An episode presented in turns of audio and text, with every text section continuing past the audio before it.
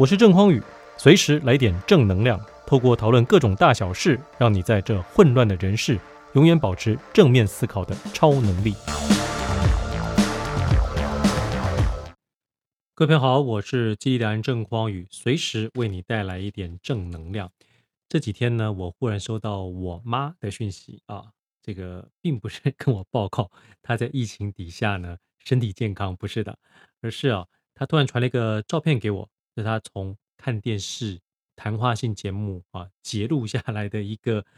女生的照片，某个女明星、女艺人的照片，问我说：“哎，你知道她是谁吗？”我一看，哎，这谁啊？完全不知道，我还真担心什么前女友什么的，不不，完全不是，就是一个我不认识的女生。但是我妈还跟我说是李延景。说到这个李延景啊，各位对她有印象吗？啊，其实本来。她在演艺圈也还 OK 啊，也是演过女主角啊，然后常常上谈话性节目。但是就在前几年，她因为发生了一个事情，就是跟计程车司机啊这个互殴的事件之后，对她的形象有非常大的伤害，所以她就等于是暂时离开台湾的演艺圈，去了中国大陆啊。然后最近呢，又回到台湾，开始想要重新打造她的演艺事业，所以开始上一些媒体。那我当时呢，写过一篇关于他这个事件的文章哦。我现在回头看，觉得对于很多深陷于这种情绪控管不佳而误事的一些朋友，可以有非常多的一些提点，并且呢，也帮助可能我们一般人有时候难免哈会有这种情绪失控的时候，怎么样可以让我们不要走到这个情绪失控？我觉得是非常重要的，因为往往我们有时候啊。一个不小心，这个情绪失控，它背后带给你的负面的结果会大到你没有办法承受。我们每个人都应该学会怎么样来面对这种突如其来的这种情绪，来让自己的人生啊能够在一个平稳的这个状况里头呢不断的进步。那我跟大家分享一下我当时写的文章的内容啊。艺人李延景呢酒后搭乘计程车跟司机发生口角，进而互殴一事啊。闹得沸沸扬扬。针对这个事件呢，我们可以单纯的把它看成是社会新闻，但是也可以更进一步用宏观的角度来借此讨论我们人在面对诱发自己负面情绪时的愤怒管理。其实从事发的当下到之后越错越多的每一步，每一个时间点，都可以是悬崖勒马的危机停损点。只要在那些当下做好愤怒管理。事情绝对不至于越演越烈。既然是针对愤怒管理，我将从他与问讲两方同时做讨论。从已经曝光的画面中，我们可以判断，两位女士当时醉醺醺的上车之后，司机行驶后在红绿灯前急停，之后又看到绿灯立刻加速，而双方冲突的引爆点终于在司机他在某个红灯前急停。而那个红灯不到一秒又转绿灯之后呢，司机加速疾驶时爆发。根据当事人表示，车上两位女生低声讨论，这样子的开车方法让他们有想吐的感觉，因此向司机表示希望不要这样开车。但是司机呢，事后表示，我们的李延景当下其实补了一句：“你故意的，对不对？”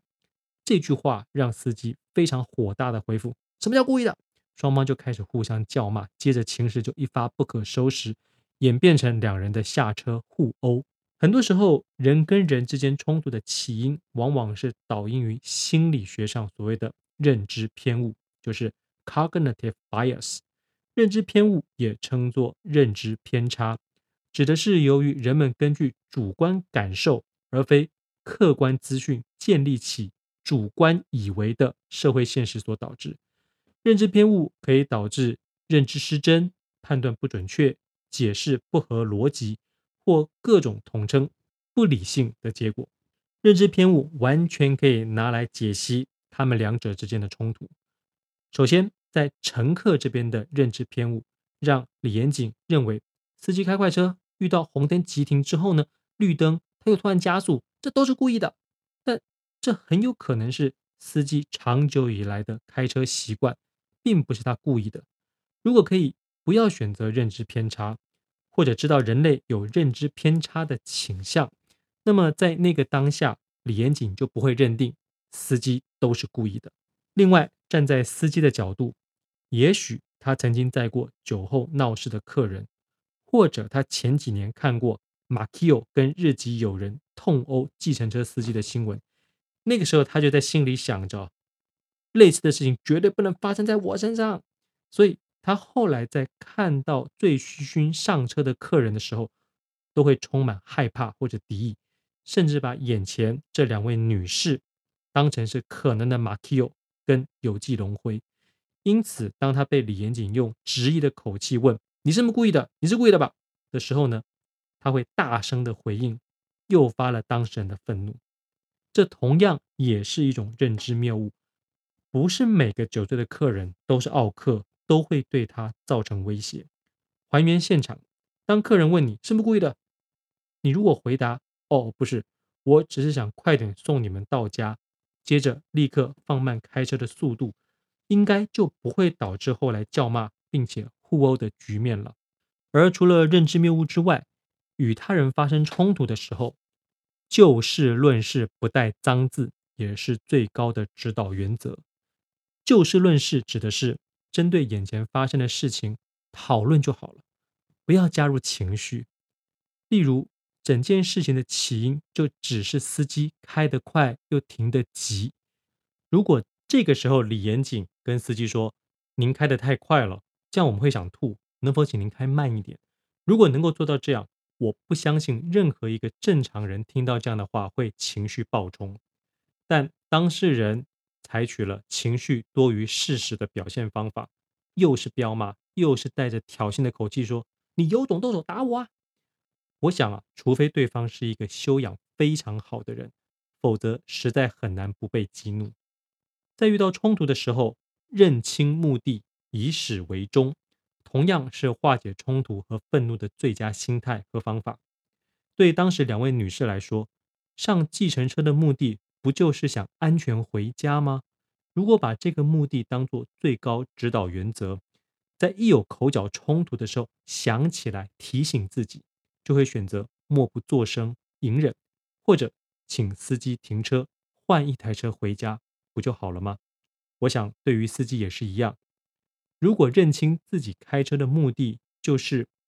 一份工作，安全驾驶，遇到不理性或者想要闹事的客人，先好好沟通，再不行的时候叫警察来处理就好了，绝不会怒火攻心，拳脚相向。这次李延景跟计程车司机互殴的事件，刚好可以拿来当做愤怒管理的最佳教材，未来。听过这个音频的你，只要不掉入认知偏差的陷阱，不要轻易认为别人的反应还有行为都是针对我，并且你如果可以就事论事，不带脏字的话，同时提醒认清目的，以始为终，我相信所有的冲突都能够及时化解。最重要的是，我们一定要相信这样子的情绪控管是自己一定可以做到的。特别是当喝醉酒的时候，这个防止冲突的机制我们要自动强化。那么从此你的人生将没有所谓的冲突，有问题的时候也能够自动趋吉避凶。